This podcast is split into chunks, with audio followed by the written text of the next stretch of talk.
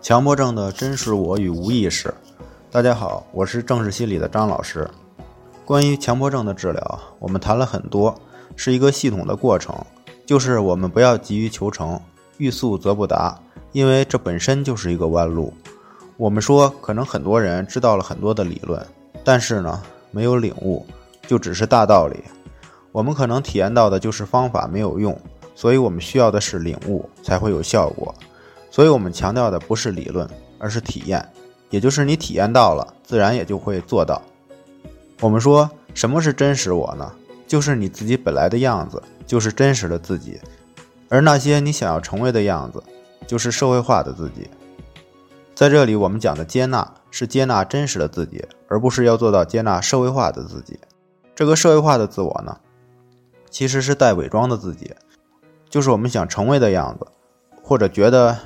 应该的样子，这是包含了我们的想象、期望，这是给我们带来紧张、痛苦的根源。潜意识里有很多本能、欲望，就是给我们带来冲突的东西。当然，潜意识里还有很多建设性的、有意义的、有价值的东西。所以，潜意识就是指我们那些意识不到的，但是又在想、在说、在做的，这些就是我们的潜意识。所以说呢。包括比如学习、思考、解决问题的方法，也是潜意识的，这些肯定是好的嘛。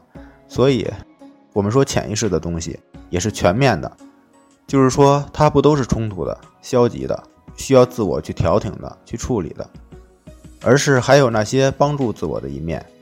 这是我们讲的，凡事我们要用综合的方法，这样才是全面的、全方位的。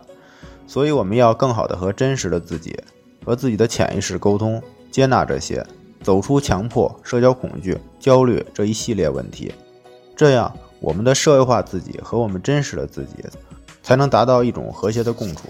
就是我们的意识和我们的潜意识本来就是一个整体，不是冲突的，而是达到一种平衡的状态。